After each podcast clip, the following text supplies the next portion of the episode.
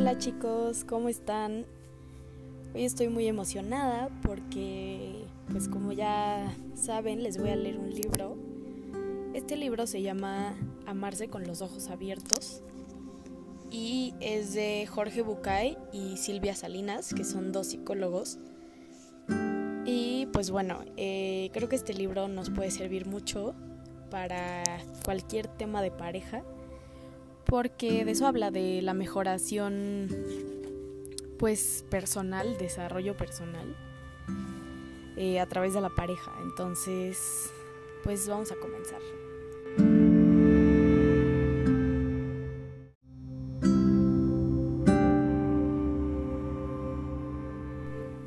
Capítulo 1. Como de costumbre, encendió su computadora y fue a servirse un café. Detestaba esa tiránica decisión de su PC o de los ingenieros en sistemas, o de la realidad de hacerlo esperar sin derecho al bataleo.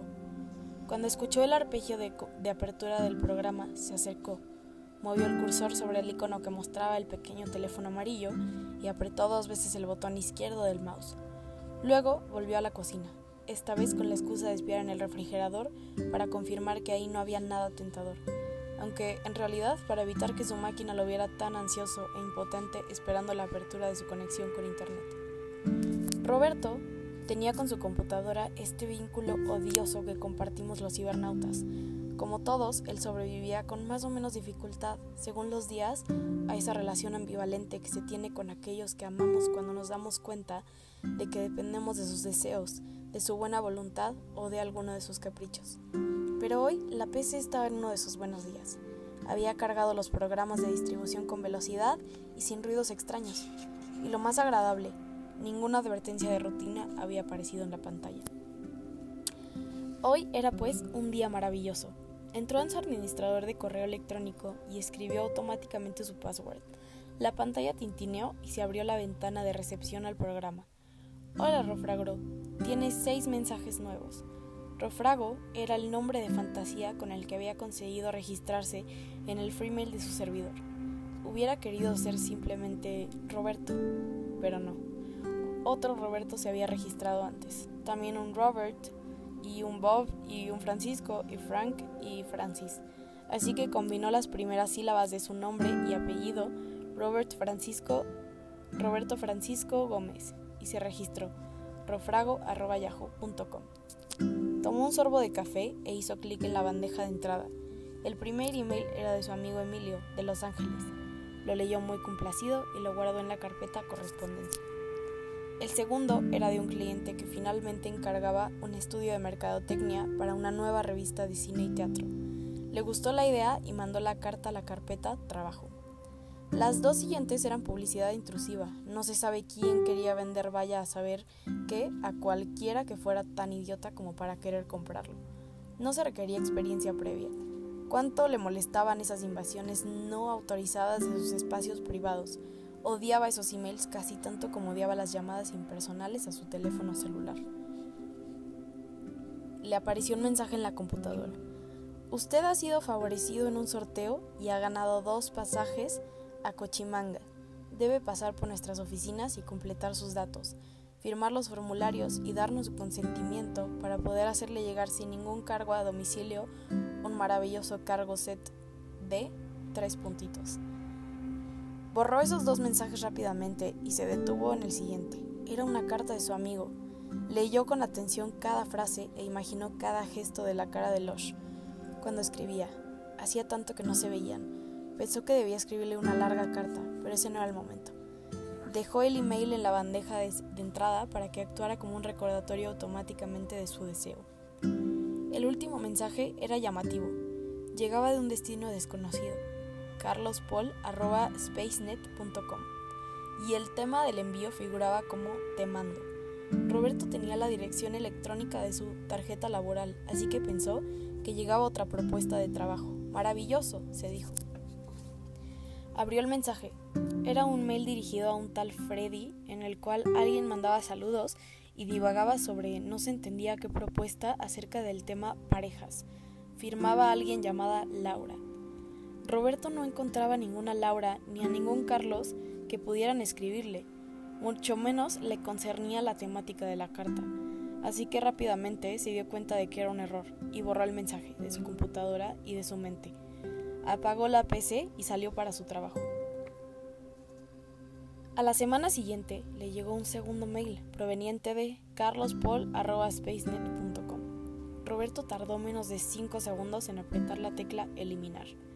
Aquellos episodios habían sido absolutamente intrascendentes en la vida de Roberto si no fuera porque tres días más tarde otro te mando de Carlos traía a su computadora otra carta de Laura.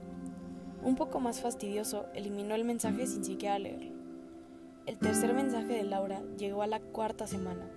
Roberto decidió abrirlo para descubrir dónde estaba el error, ni siquiera seguir sintiendo esa pequeña satisfacción y excitamiento que siempre le producía recibir correspondencia para luego frustrarse al comprobar que no era él el verdadero destinatario.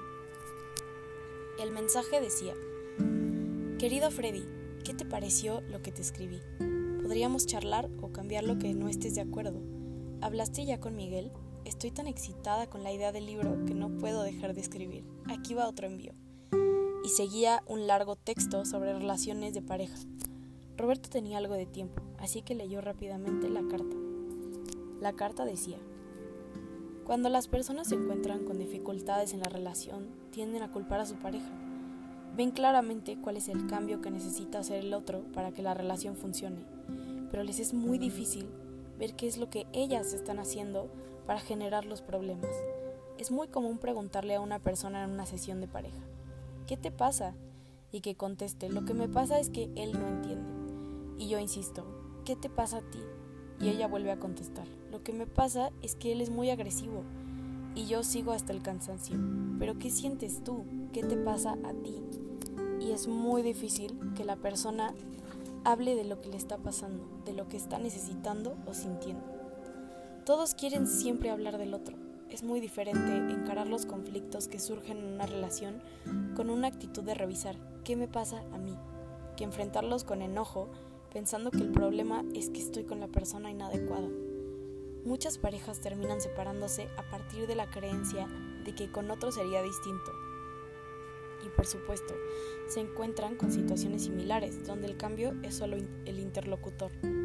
Por eso, frente a los desencuentros vinculares, el primer punto es tomar conciencia de que las dificultades son parte integral del camino del amor. No podemos concebir una relación íntima sin conflictos. La salida sería dejar de lado la fantasía de una pareja ideal, sin conflictos, enamorados permanentemente. Es sorprendente ver cómo la gente busca esta situación ideal y cuando el señor X se da cuenta de que su pareja no le corresponde con ese modelo romántico ideal y novelesco, insiste en decirse que otros sí tienen esa relación idílica que él está buscando, solo que él tuvo mala suerte, porque se casó con la persona inadecuada. No, no es así, no se casó con la persona inadecuada. Lo único inadecuado es que su idea previa sobre el matrimonio, la idea de la pareja perfecta, en cierto modo me serena saber que esto no que esto que no tengo no lo tiene nadie, que la pareja ideal es una idea de ficción y que la realidad es muy diferente. El pensamiento de que el pasto del vecino es más verde o que el otro tiene eso y que yo no alcanzo parece generar mucho sufrimiento. Quizá el aprender estas verdades pueda liberar a algunas personas de estos tóxicos sentimientos. La realidad mejora notoriamente cuando me decido a disfrutar lo posible en lugar de sufrir porque una ilusión o una fantasía no se dan. La propuesta es, hagamos con la vida posible lo mejor posible. Sufrir porque las cosas no son como yo me las había imaginado no solo es inútil, sino que además es infantil. Estos psicólogos nunca van a aprender a manejar una, computadora, pensó Roberto, recordando las consultas técnicas que cada tanto le hacía su amigo Adriana a la, psicóloga. Revisó cuidadosamente el destinatario, rofrago.yahoo.com. Rofrago. No había dudas, el mensaje estaba dirigido a su casilla. Se quedó algunos minutos inmóvil, mirando la pantalla. Quería encontrar una respuesta más satisfactoria para el misterio de los emails pues le parecía que la ineptitud de Laura no era suficiente explicación. Decidió entonces que el tal Freddy debía ser una casilla con un nombre de cuenta o mail parecido al suyo. La asignación de las casillas libres se hacía automáticamente y por lo tanto pequeñas diferencias bastaban para que el servidor aceptara las nuevas cuentas. Freddy, como él mismo, tampoco había podido registrarse con su nombre, así que había utilizado su apellido o el nombre de su perro, o vaya a saber qué. Su dirección electrónica era entonces Rodrigo, Rodrago, Rofrago y Laura la había anotado mal. Un tipo no estaba recibiendo un material y una PCI estaba escribiendo para él, para él algo que nunca le llegaría. Muy bien, todo aclarado. Y ahora, en algún rato libre del fin de semana, resolvería el problema, alertaría a Laura de su error y ella encontraría la verdadera dirección de Freddy Rofraga. Había decidido que ese era su apellido. Roberto apagó su PC y se fue a la oficina. Las pocas líneas de la tal Laura le rondaron la cabeza todo el día cuando hacía el final la tarde le llamó a su novia. Se enredó con ella como tantas otras veces en esas discusiones infinitas que solían tener. Cristina se quejaba de que él nunca tenía tiempo para salir. Cuando no estaba trabajando, estaba descansando por haber trabajado, y cuando no hacía ninguna de esas cosas, estaba sentado en su escritorio frente a su PC conectado literal y simbólicamente con la realidad virtual. Roberto también se quejaba. Cristina era demasiado demandante. Ella debía comprender que Internet era su único momento de descanso y que él tenía derecho a disfrutar un poco de su tiempo libre.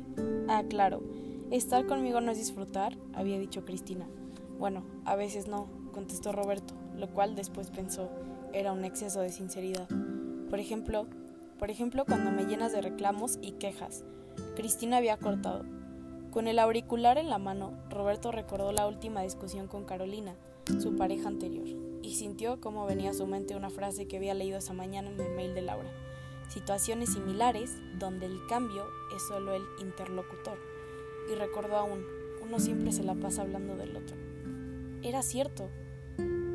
Eso era lo que Cristina y él hacían en cada discusión y era eso mismo lo que había dado fin a su relación con Carolina. De hecho, se había separado de ella en la ceremonia de que con otra sería distinto. Esa tarde se fue a la oficina un poco más temprano. Quería releer el texto sobre parejas. Apenas llegó a su casa, tiró la chamarra en el viejo sillón gris de la entrada y encendió la PC. Esta vez la carga de los programas estaba más lenta que nunca, pero la esperó. Finalmente abrió su administrador de correo y cliqueó en el te mando. Ahí estaba. Editó el escrito y lo copió en el procesador de texto. Desde allí abrió el archivo temando.doc y buscó las frases que recordaba. Usó el marcador amarillo para resaltarlas y también marcó otras. Entre comillas, dejar de lado la fantasía de la pareja ideal. Otra vez entre comillas. Esto que yo no tengo no lo tiene nadie. Entre comillas, hacer con la vida hacer con la vida posible lo mejor posible. Las dificultades son parte integral del cambio de amor. Lo invadía una extraña mezcla de sensaciones sorpresa, excitación, pudor, confusión. Algunas veces en su historia había pasado por esa extraña impresión de que la vida le acercaba de una manera misteriosa justo lo que él necesitaba. Se acordó del día en que conoció a Cristina. Hacía ya más de un año. Él estaba bastante triste y algo desesperado. Con el dolor de la partida de Carolina había, había aparecido la punta del iceberg de su, de su depresión durante tres semanas, no había sentido el más mínimo deseo de salir a la calle. Recluido en su casa, había estado dejando sonar el teléfono, hasta que la contestadora automáticamente se hacía cargo de las llamadas, mensajes acumulados que de vez en cuando borraba sin siquiera escuchar. Aquella tarde, aburrido de aburrirse, había decidido cambiar el texto de bienvenida de su contestadora por otro que dijera, Estoy de viaje, no deje mensajes, nadie los recogerá. Le sonaba heroico y asertivo. Sincerarse de ese modo con sus amigos y no crearles expectativas de respuesta. Pero cuando levantó la etapa para grabarlo, su voz apareció en la contestadora.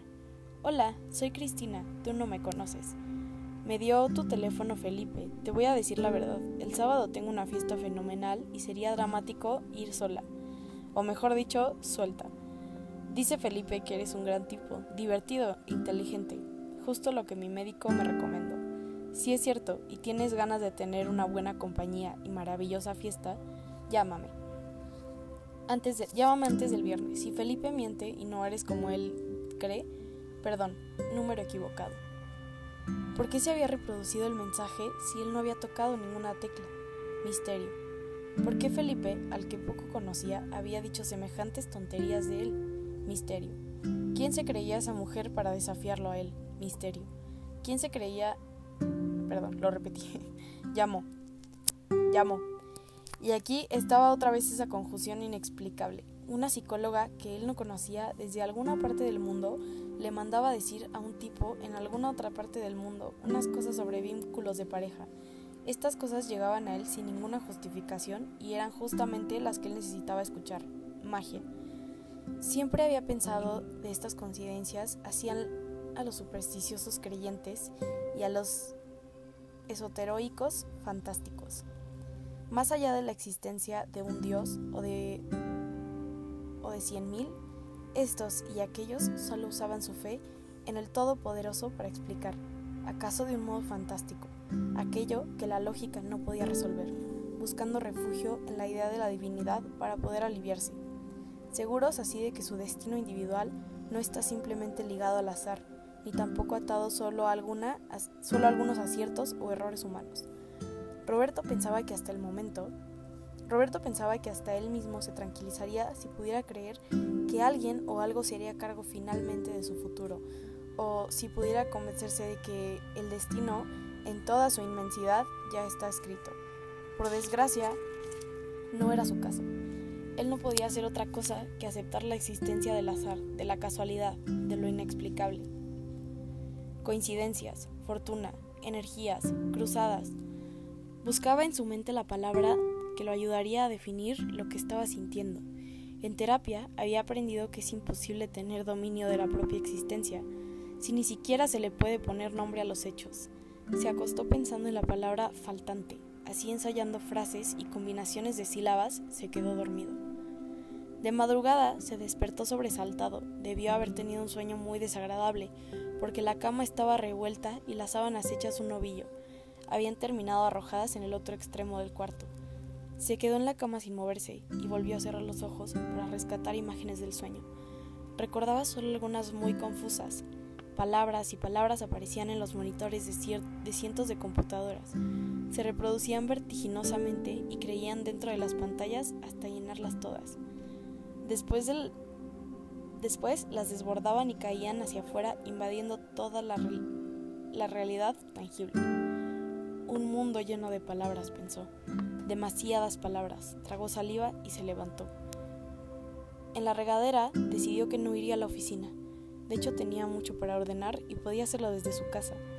Trabajó un rato en sus papeles hasta que empezó a sentir sobre los hombros el peso del aburrimiento, ese fantasma demasiado presente en su vida. Levantó el teléfono y llamó a Cristina. Con un poco de suerte la encontraría a punto de salir de su casa.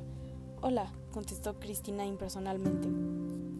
Hola, le dijo Roberto con voz de apaciguar la historia. Hola, repitió Cristina en tono de fastidio. Tenemos que hablar, dijo Roberto. ¿De qué? contestó ella, decidida a ponerse difícil ante el acercamiento de él. De la situación política de Tanzania, ironizó él. Ja, fue la seca respuesta del otro lado del teléfono.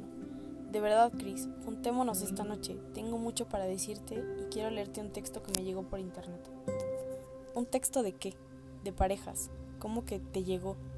Después te cuento, ¿a las ocho en el bar? No, pásame a buscar por el departamento, dijo Cristina, estableciéndose por una vez en el lugar del poder. Bueno, dijo Roberto. Después te cuento. Había dicho, ¿le contaría a Cristina el verdadero origen del texto de Laura? Seguramente no. ¿Por qué no? Las cartas encontradas eran correspondencia personal y su actitud podría ser vista como una clara violación de la privacidad. No quería que ella supiera que él había sido capaz de fisgonear a otro. Seguramente lo reprobaría, se enojaría con él y despreciaría toda utilidad del contenido de la carta. Pero como diría Laura, pensó Roberto, más allá de Cristina, ¿qué me pasa a mí? ¿Tenía el derecho a, violar la correspondencia ajena? Soy yo quien lo reprueba en realidad. Se contestó, se levantó del sillón y encendió la computadora, abrió el procesador de texto y escribió. Laura, estoy recibiendo en mi casilla de correos las cartas que usted le envía a Freddy con los textos de lo que aparentemente es un libro sobre parejas. Seguramente debe usted tener un error en el address de destino. Atentamente, Roberto Francisco Gómez. Abrió el administrador de correo para enviar el mail. El programa emitió automáticamente un bip y abrió la ventana de recepción que decía, Hola Rofrago, tiene un mensaje nuevo. Sintió un pequeño estremecimiento. Hizo un clic en la bandeja de entrada y encontró en negrita el remitente y el asunto del mensaje recibido. carlospol.spacenet.com Te mando. Su cuerpo, particularmente la espalda, los hombros y el brazo derecho, registró el conflicto entre su deseo y sus principios. Roberto dudó. Es un espacio privado, se dijo, pero de inmediato recordó el eslogan de la portada de la revista de computación, Internet, el infinito sin privacidad, y pensó en los hackers, esa legión de jóvenes que decidían gran parte de su vida a surfear por Internet, entrando en cuanta base de datos encuentran en su camino para quienes el gran desafío es poder acceder a toda computadora que éste protegía. Así, de la Biblioteca Nacional, de la Farmacia de la Esquina o del Pentágono. Muchachos y muchachas de todo el mundo dedicando horas y trabajo mental a descubrir códigos secretos, claves de acceso y sistemas de encriptamiento de información para acceder a los datos y curiosear o incluso infectar con virus esas centrales a las que han accedido. Era mucho más que una travesura adolescente. Internet es libre y cualquier freno que nos pongan es una restricción a nuestra libertad de navegar. Derrumbaremos esas barreras y dañaremos lo que hay detrás de ellas como protesta por querer ponerle límites a nuestra libertad. Ellos, los encriptadores, se ponen cada vez más creativos, nosotros también. Anarquistas cibernéticos, había dicho Roberto a un cliente unos días atrás. Si bien él, era bastante más parecido a un anarquista que a un hacker, en ese momento se sintió representado por ellos. Desplazó el puntero sobre la C de Carlos y apretó dos veces el botón izquierdo del mouse. El mail decía, esta es, pues, la nueva propuesta, empezar a, empezar a pensar en la pareja desde otro lugar, desde el lugar de lo posible y no de lo ideal. Por eso es que vamos a intentar ver los conflictos, no solo como un camino para superar mis barreras y poder acercarme hacia el otro, sino también como un camino para encontrarme con mi compañero y por supuesto, a partir de lo dicho, como un camino para producir el transformador encuentro conmigo mismo. Estar en pareja ayuda a nuestro crecimiento personal, a ser mejores personas, a conocernos más. La relación suma, por eso vale la pena. Vale la pena, es decir, vale penar por ella vale el sufrimiento que genera, vale el dolor con el que tendremos que enfrentarnos. Y todo eso es valioso, porque cuando lo atravesamos ya no somos los mismos, hemos crecido, somos más conscientes, nos sentimos más plenos. La pareja no nos salva de nada, no debería salvarnos de nada. Muchas personas buscan pareja como medio para resolver sus problemas. Creen que una relación íntima los va a curar de sus angustias, de su aburrimiento, de su falta de sentido, Esperan que una pareja llene sus huecos. Qué terrible error. Cuando elijo a alguien como pareja, con estas expectativas, termino inevitablemente odiando a la persona que no me da lo que yo esperaba. Y después, después quizá busque a otra, y a otra, y a otra, o tal vez decida pasarme la vida quejándome de mi suerte. La propuesta es resolver mi propia vida, sin esperar que nadie lo haga por mí. La propuesta es también no intentar resolverle la vida al otro encontrar a otro para poder hacer un proyecto juntos, para pasarla bien, para crecer, para divertirnos, pero no para que me resuelva la vida. Pensar que el amor nos salvará, que resolverá todos nuestros problemas y nos proporcionará un continuo estado de dicha o seguridad, solo nos mantiene atascados en fantasías e ilusiones y debilita el auténtico poder del amor, que es transformarnos. Y nada Nada es más esclarecedor que estar con otro desde ese lugar. Nada es más extraordinario que sentir la propia transformación al lado de la persona amada. En vez de buscar refugio en una relación, podríamos aceptar su poder de despertarnos en aquellas zonas en que estamos dormidos y donde evitamos el contacto desnudo y directo con la vida. La virtud de ponernos en movimiento hacia adelante, mostrándonos con claridad y en qué aspecto debemos crecer. Para que nuestras relaciones prosperen, es menester de las veamos, que las veamos de otra manera, como una serie de oportunidades para ampliar nuestra conciencia, descubrir una verdad más profunda y volvernos humanos en un sentido más pleno. Y cuando me convierto en un ser completo que no necesita de otro para sobrevivir, seguramente voy a encontrar a alguien completo con quien compartir lo que tengo y lo que tiene. Ese es, de hecho, el sentido de la pareja. No la salvación, sino el encuentro, o mejor dicho, los encuentros. Yo contigo, tú conmigo. Yo conmigo, tú contigo, nosotros con el mundo.